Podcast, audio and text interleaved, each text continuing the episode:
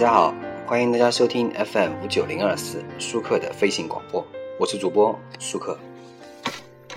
最近呢，世界杯正在如火如荼的进行着，很多人可能正在，我们的听众啊，我们的朋友们，还有很多网友啊，可能正在，呃，热情的收看着世界杯。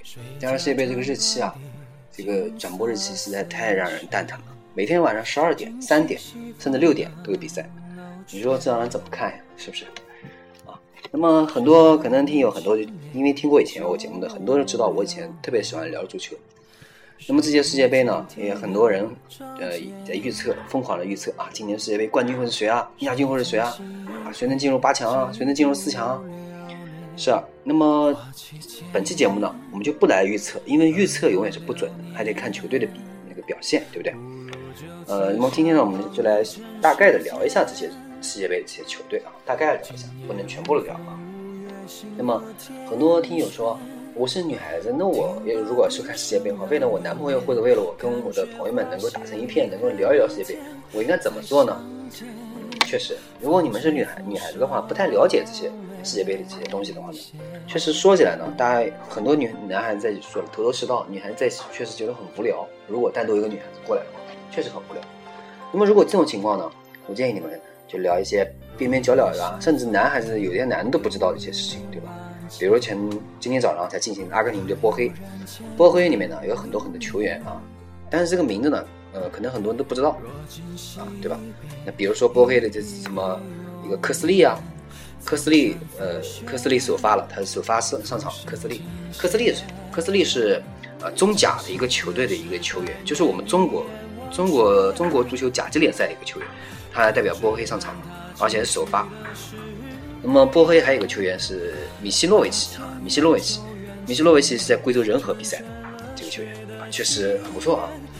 那么很多人还有说，那么呃世界杯里面还有很多哪些就是让人觉得很冷门的消息，比如说啊洪都拉斯，洪都拉斯进入这个世界杯啊，就是让人觉得很意外，因为是他第一届进入世界杯，而且洪都拉斯据说。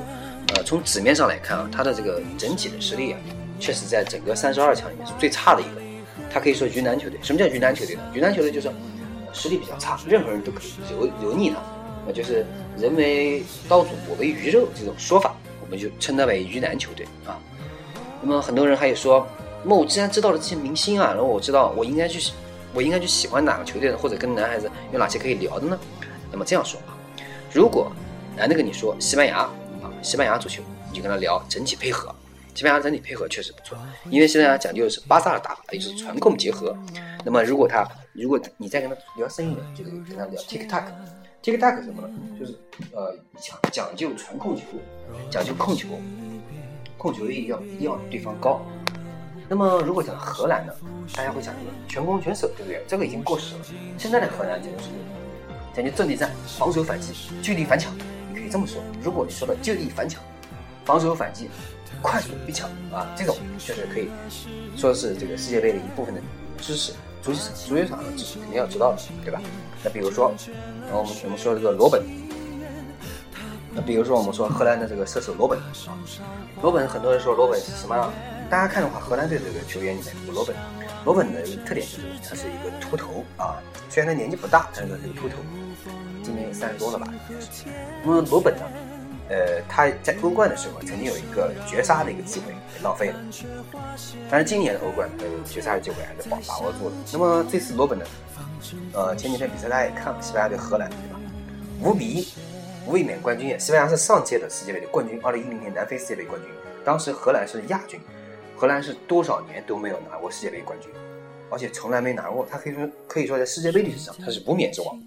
但是呢，他上届世界杯是非常非常可能触碰到了大力神杯的这个这个边缘，但是被西班牙无情的绝杀了。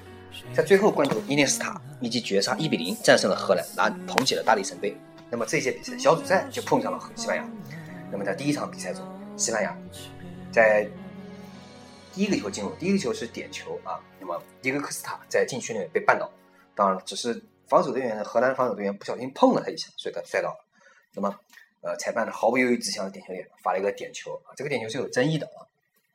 迪戈科斯塔，那么当时的西班牙这个这个中后场啊，这个阿隆索哈维阿隆索就是那个大胡子的这个人，这个人在皇马呃皇马这个这个就职啊，他是皇马的中后场指挥官，也就是皇马大脑，非常强。以前是在切尔西踢比赛。如果他如果你们女孩子们说到这个世界杯的话，可以跟别人聊一聊哈哈维哈那个阿隆索啊，这个球场上还有一个哈维，两个哈维啊，呃，另外一个哈维呢，呃。他个子比较小，他是皇巴萨的这个中场发动机，可以这么说。如果如果你聊到这个西班牙的话，可以聊这两个人。说到这两个人的话，大家就会觉得哦，你还是了解一些，大家愿意跟你聊啊。那么接下来我们说说荷兰的这个范佩西，范佩西这个很多人给他起的号叫范大将军，是吧？啊，可能很多人知道这个。那么我们刚刚在接着接着说西班牙，西班牙有个前锋啊，叫迪戈科斯塔，这场比赛也出场。迪戈科斯塔是什么呢？他是巴西人。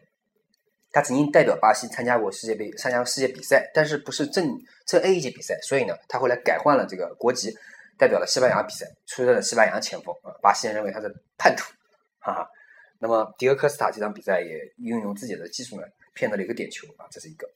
第二个呢，那么把呃，西班牙还有一个前锋叫比利亚，比利亚最近转会到了纽约 FC 啊。那么比利亚呢，很多人给他起外号叫葫芦娃，可能很多这个。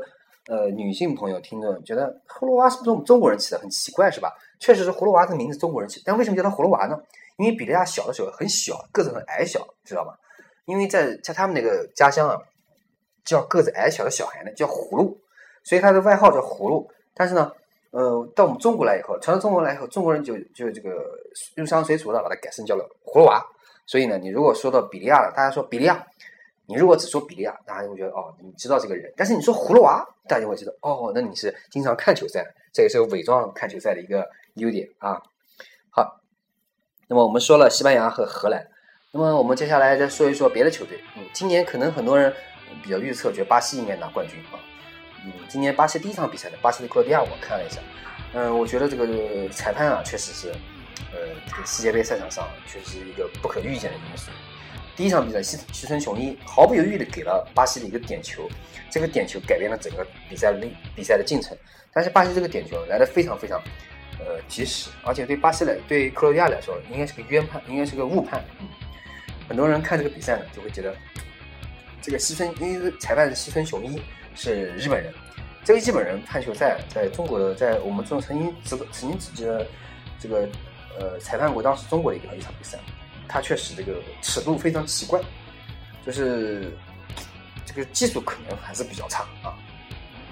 那么还有昨天，昨天进行的一场比赛，科迪瓦对日本，科迪瓦对日本啊，这场比赛呢，日本的这个球员啊实力非常好，但是没办法，运气还是比较差，在两分钟之内啊连被这个科罗迪亚绝杀啊。第一个球是由这个当时的这个球员啊叫什么名字我忘了，第二个球员是由让尼尔进的。啊，啊第一个球员是波尼，波尼是英超的锋霸，一一个赛季进了十七个球啊。那么这场比赛呢，转折点就在把克罗巴啊，把德罗巴换上去的这一刹那。德罗巴换上去以后呢，这个整个比赛的进程改变了。很多球员呢，日本球员好像专注于防守德罗巴，但是呃，给其他的球员给了很大的活动空间啊，而且是两个头球进入了这个进球的，所以克罗地亚呢战胜了日本啊。日本这种技术流打法，当时。